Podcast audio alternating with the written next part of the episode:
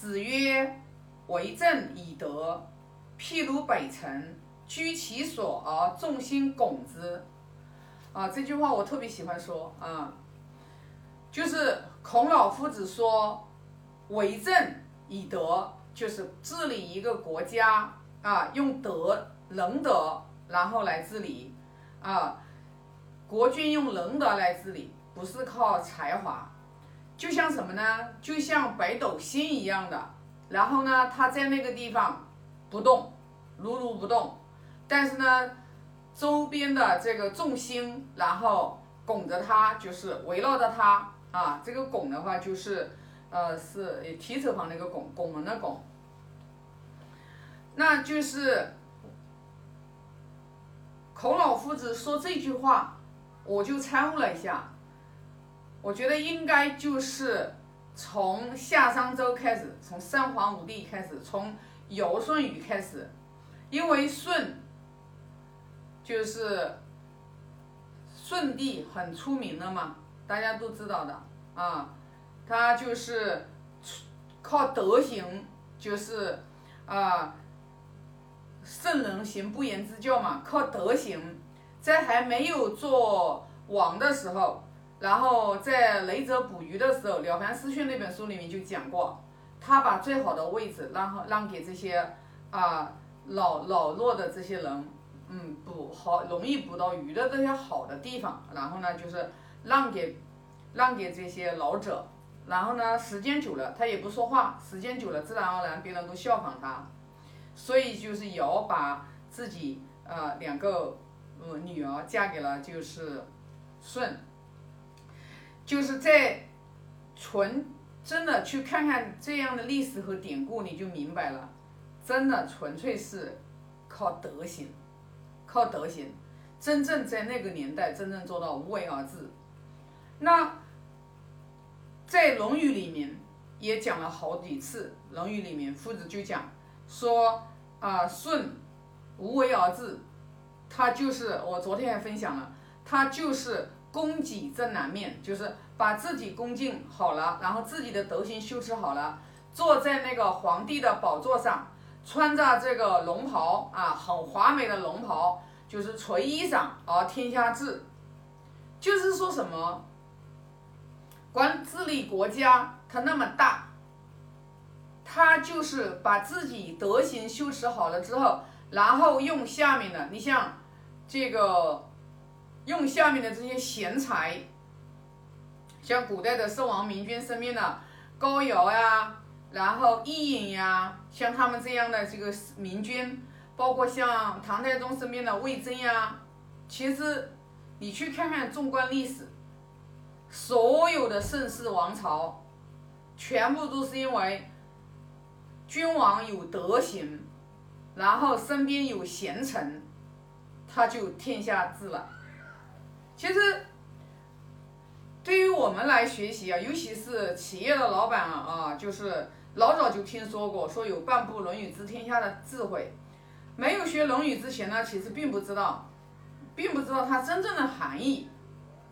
学了《论语》之后，现在就明白，其实它半部《论语》治天下，就你学《论语》，你学了半部，其实你真正去践行去做了，你的德行。你的德行在治理一个企、管理一个企业，同样的道理。老板如果自己的个人的德行有缺失的时候，你这个企业怎么做他都做不好。所以呢，只有什么呢？只有把自己的德行加强了之后，然后身边去用、去用这些啊，就是跟自己一样的。都有这种价价有这个使命感的人啊，然后呢，就是用他们的才华，因为你一个人，你有多少智慧啊，对吧？就像我做中医养生，我对中医养生其实是真的是小白，但是我们团队他们专门从事中医养生，他们会就行了啊，我不需要会，我没必要会，我要的是什么？就是。不断的去修饰我的德行，做一个有德行的人，对吧？因为现在都就是因为缺德嘛，那要不缺德都成圣人了，就是因为缺德嘛。孝悌忠信礼义廉耻啊，这个八个德行肯定是缺失的嘛，不然的话怎么可能会怎么可能会是现在的这种样子呢？对不对？所以我老经常老说，我说人家能把企业做的特别很大的人，第一个人家肯定是啊上辈子修持的一个福报 和福德，第二个就是会用人啊会用人，我我经常喜欢就是。去拿我们现在当代的正在做的特别优秀的企业，我就是以他们看齐，学他们的样子。你像比如说，我我前两天还给我们财务总监讲了，我说光靠我们几个人，我们是做不起来一个什么大的事业的。像华为，它为什么它能做成全球现在比较知名度？华为它有几万员工持股呀，你想想看。几万员工持股，几万人的福报来聚成一件，成就一个华为，那肯定就是它能成为一个伟大的企业。你像我们现在才，我们就，呃，这个持股的员工还少嘛，对吧？那如果说像我们这个企业，如果将来我们也能不要说几万员工了，我们将来就是几千个员工持股，几千员工持股来做一件事情的话，那相信我们的企业一定也会做得很好。为什么呢？因为你集了众人的这个力量的时候，你你这些人都是对你很忠诚的人，因为你肯定是要把你的股份要分给你对你最对企业最最忠诚，对企业最最最最认可，对吧？对老板最忠诚的人，然后的话把这些所有的人，就像北北斗星一样，你就你自己把自己德行修饰好了之后，你就像北斗星在那一样，知道吧？大家每一个人按部就班的在自己的工作岗位上面，都把自己的这个本职工作尽心尽职把它做到位。那那那你成就不了伟大的企业，你慢慢的、慢慢的，你在这个人世间，因为能成就多大的企业，那是由福报决定的。是的，能成就你今世能成就多大的福报，能成就多大的事业。全部都是由你自己的福报来决定的。那你为这就很多人不相信福报，我是深信不疑福报这件事情的。为什么呢？其实咱们的这个传统文化就已经跟我们讲了啊 n 多次，厚德载物嘛，这不德不就是福报吗？对不对？厚德载物呀，你没有一个德行厚的深厚的德行，就是福报。它才能承载，就是外在的万物，一切名啊、利呀，这都是物呀。你住的房子呀，包括我们吃的饭呀，对吧？喝的水呀，你要没有这个福报，你吃饭、你喝水，你都吃不饱，喝你都没水喝，你都渴，对吧？你看为什么有很多的人在这种情况下，他还好好的，有的在沙漠里面，每年还要渴死好几十。好多人了，知道吧？那你为什么他会他为什么会在沙漠里面渴死呢？对不对？其实就是每一个人，我们一定要有一个，就是人一定要有敬畏之心。人没有敬畏之心，就什么事都敢做。举头三尺有神明呀，举头三尺有神明呀。从古至今，你去看所有影响力的人，谁敢说没有神明？对吧？都有呀，举头三尺有神明呀，要敬畏神明呀，并不是说。啊，这个孔老夫子在《论语》里面也在讲，要敬鬼神而远之，没有说没有鬼神。所以说呢，我们修持德行是我们一生当中是要孜孜不倦要去做的，尤其是做管理的、做领导的人，你更要去修持德行，对吧？就是五伦八德。五伦，五这个五常，五常八德就仁义礼智信，把这几个德行，把它善用，把它用在，对吧？对领领导怎么相处，员工跟员工怎么相处，对不对？尤其是像现在的企业过程当中，管理过程当中，最因为企业是属于我们每一个人，呃，每一个人你要吃饭的地方，你要解决你生存的地方。这个其实也是属于是道场，它是非常非常重要的。所以呢，每一个人像做领导的，你如果自己的德行你不不去修持的话，你开个店你都开不好，多少多少多少这个店开开开倒闭了呀，多少企业做着做着做倒闭了呀，就是没有那个德行嘛，去承载嘛。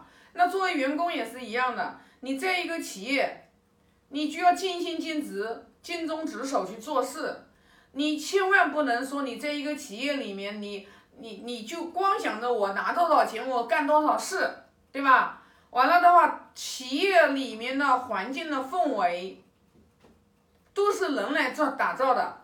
当别人有负面的情绪的时候，你就作为一个有正义感的人，你一定要在那个时候要做一个有有值的人，知道吧？要做个有值有量的人，知道吧？你就直接就说，呃，咱们把自己的事做好，对吧？这个要去有一份感恩之心，对我们的这个单位，对我们这个企业，是不是？朋友之间有闹矛盾的时候，劝导劝导。哎呀，你看一下别人的好处，看一下别人的长处。怨恨的东西啊，就像毒瘤一样的，化解了，它就没了，就在一念之间嘛。所以说，当你教一个人，他能匡正你错误思想的时候，你走思想走偏的时候，他能把你带到这个正道上的时候，这个人就是你的贵人。但是这些都不是最根本的解决问题的方法，你不能老是靠着别人来引领你呀，对吧？你得自己发自真心，发自你真心里面，你自己得种一下种子呀。你感恩别人是你不能别人教你感恩别人，教你感恩别人，你教不会的，知道吧？对吧？教你感恩别人，引领了一下这件事情你感恩了，那稍微做一件事情不如你意了，然后你又把感恩心丢掉了。没人教的会的，知道吧？所以说这个东西是什么呢？全部是我们自己内在的德行，这个东西是属于我们内在的。为什么要从行孝悌上面先来做，长养这个德行？因为父母是属于我们给予生命最大的一个恩。就是如果我们对父母我们的敬畏之心，我们对父母说话可以大呼小叫的话。你对领导说话一定大呼小叫，毫无疑问的。所以你看人怎么看，你就懂了吗？只要这个员工跟你讲话没大没小的，你就明白了，他跟他爸爸妈妈也是没大没小讲话。你不要想改变他，你改变不了他的。你要做的就是知道了，这个人孝道行的不是很好，孝道行的不是很好的人，想要大富大贵发财，没门都没有。能理解吧？所以你要会看人呀，对不对？一个员工跟老板讲话没大没小的，绝对是孝道没行好，孝孝道没有行好，对长辈、对老师、对领导就是这个态度，知道吧？所以看人，他看什么？看他说话的语气，看他说话的这个口气，看他的神情。你看得出来的，你 你绝对看得出来的啊！从语气说话的语气，从态度啊，这些都是可以去观察一个人内心最本质的东西，知道吧？这个是装不出来的，伪装不起来的。就是说，那对于我们来讲的话，我们可能就是千万记住，绝对不能说想要去改变一个人。我以前，我以前也是没智慧，知道吧？我就老想去啊，哎，影响别人。其实我现在终于明白了，我是能影响到的人，也是跟我时常的愿意靠近的人。然后他看我怎么做，我才能影响得了他。永远不要用嘴巴去影响别人，那个是自取其辱。所以说呢，我们作为。企业的领导人啊，今天如果有缘分能听到我这个视频的人啊，为正以德，修持自己。我们企业一直问题不断的呈现的时候，你最醒觉的就是你自己，千万不要去找员工的毛病。你修好了，你放心，宇宙法则自然而然的，你周边的所有的环境都在变。啊，那这个呢，就是。今天这一章就分享这么多啊！我现在发个大愿，愿老者安之，朋友信之，少者怀之，啊，感恩。